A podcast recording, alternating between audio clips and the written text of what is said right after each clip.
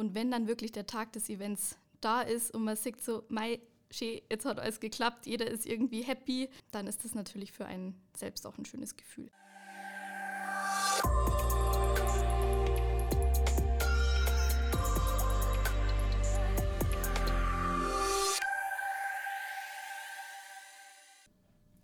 Hallo und herzlich willkommen zu einer neuen Folge des Drechselmeier Mitarbeiter Podcasts. Ich bin Nicole und mein heutiger Gast Joanna Stöckle arbeitet im Eventmanagement bei Drechselmeier in Vilsbiburg. Hallo Joanna. Hi Nicole. Bitte beschreibe dich selbst in drei Worten. Puh, das ist eine sehr gute Frage, aber ich würde sagen, ähm, ich bin ein sehr offener Mensch. Ähm, also ich gehe sehr gern auf Leute zu, somit auch kontaktfreudig. Ich bin sehr humorvoll. Also für mich äh, spielt Humor eine sehr große Rolle, sowohl im privaten als auch in der Arbeitswelt. Und ja, als herzlich, da die nur beschreiben. Damit kommen wir auch gleich zur Schnellfragerunde. Was magst du lieber, Samstag oder Sonntag? Samstag, weil ich dann noch den Sonntag vor mir habe. Stimmt. Singen oder tanzen? Auf jeden Fall tanzen. Ich mache auch in meiner Freizeit Rope Skipping. Das ist jetzt zwar kein klassischer Tanz, enthält aber auf jeden Fall äh, tänzerische ja, Teile, kann man so sagen. Süßes oder salziges Popcorn? Auf jeden Fall süßes. Und zuletzt Strandurlaub oder Städtereise? Ganz zu 100% Strandurlaub. Schön. Und damit zu unserem eigentlichen Gespräch. Was macht man eigentlich als Eventmanagerin bei einer Firma wie Drechselmeier? Das ist eine Frage, ähm, die bekomme ich auch ganz oft in meinem privaten Umfeld von Freunden und der Familie gestellt, weil sich jeder mal unsicher ist, ja, äh, Automobilzulieferer, was macht man denn da eigentlich? Ähm, aber es ist tatsächlich sehr, sehr vielfältig. Also ähm, uns wird nicht langweilig im Eventmanagement. Ähm, grundsätzlich da die unterscheiden zwischen internen und externen Events, die wir planen, koordinieren und zum Schluss natürlich auch durchführen. Zu den externen Events gehören zum Beispiel Roadshows, die wir bei Kunden durchführen, um ihnen zum Beispiel unsere neuesten ähm, Innovationen vorzuführen bzw. zu präsentieren. Dann sind es unter anderem noch Messen wie die Internationale Zuliefererbörse. Da gibt es ja auch eine extra Podcast-Folge dazu. Da müssen wir auf, äh, als Drechselmeier natürlich auch vertreten sein und wollen da auch unseren, ja, unseren Premium-Status auch im Stand einfach nochmal wieder spiegeln. Oder auch zum Beispiel Jugend forscht, welches ja jetzt im März stattfindet. Das sind so die externen Events, die wir ähm, veranstalten. Und dann gibt es aber auch interne Events, das heißt, das sind die Events, ähm, von dem, ja, ich sage jetzt mal im, Normalfall nur interne äh, Mitarbeiter und Mitarbeiterinnen betroffen sind. Das sind zum Beispiel Jubilarfeiern, Managementveranstaltungen, Transformationstage, einfach Informationsveranstaltungen, in denen wir die, die Mitarbeiter über bestimmte Dinge informieren möchten. Und zum Beispiel auch die die Excellence Awards, die jetzt auch wieder im Januar 2023 veranstaltet wurden. Das hört sich ganz schön umfassend an. Was ist dabei am herausforderndsten? Am herausforderndsten ist grundsätzlich, dass man sich am Anfang mal dieses große und breite ähm, Netzwerk aufbaut. Also das war so die größte Herausforderung für mich, weil man wirklich Schnittstellen auf allen Ebenen hat. Also du arbeitest mit jeder Ebene zusammen und ich selber bin ja komplett extern zu Drechselmeier gekommen und dann muss man natürlich erstmal wissen, hey, wer sind denn die Leute, mit wem muss ich zusammenarbeiten, wer macht was und vor allem auch, du bist irgendwie so die, ja, ich nenne es mal die Koordinationsstelle. Also du kriegst Informationen von allen Seiten und musst am Schluss wieder alles zusammenbringen.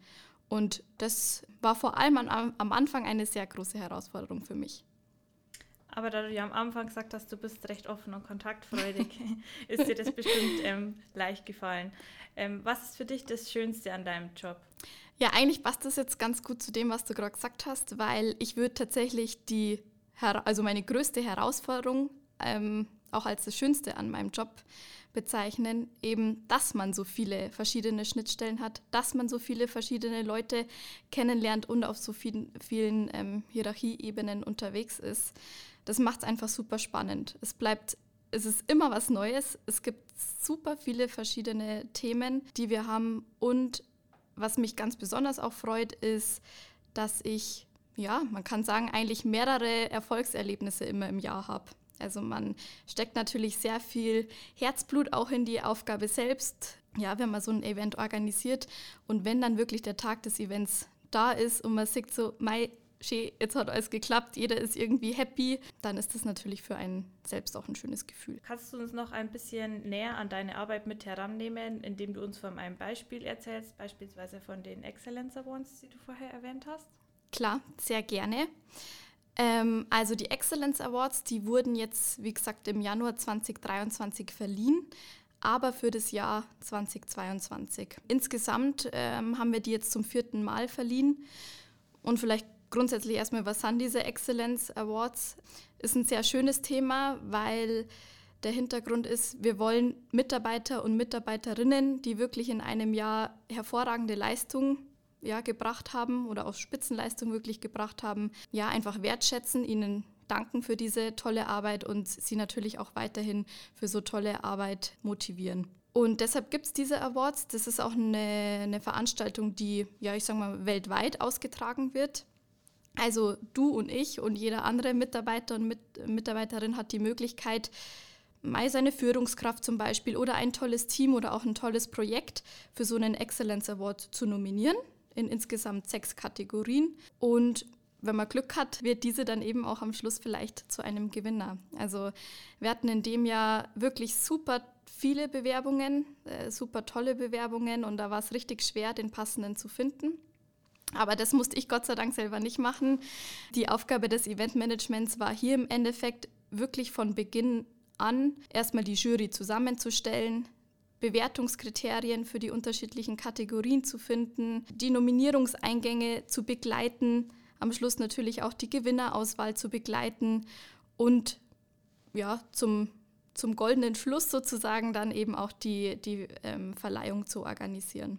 Aber Insgesamt hat uns das, ich glaube, ein Jahr an Planung, Organisation gekostet, war eben auch das erste Projekt, das ich selbst auf den Tisch bekommen habe. War aber für den Einstieg wirklich, wirklich super, wenn man gleich alle kennengelernt hat.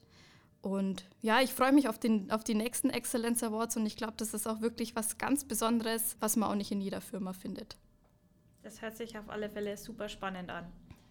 Und damit sind wir auch schon am Ende der Folge angekommen. Hast du zum Abschluss noch einen Tipp für unsere Hörer? Mai, bleibt entspannt, geht's gut gelaunt in die Arbeit, nehmt das Leben immer nicht, nicht ganz so schwer und habt einfach viel, viel Spaß bei der Arbeit mit den Kolleginnen und Kollegen. Und ähm, ja, das ist der Tipp, den ich mitgeben würde.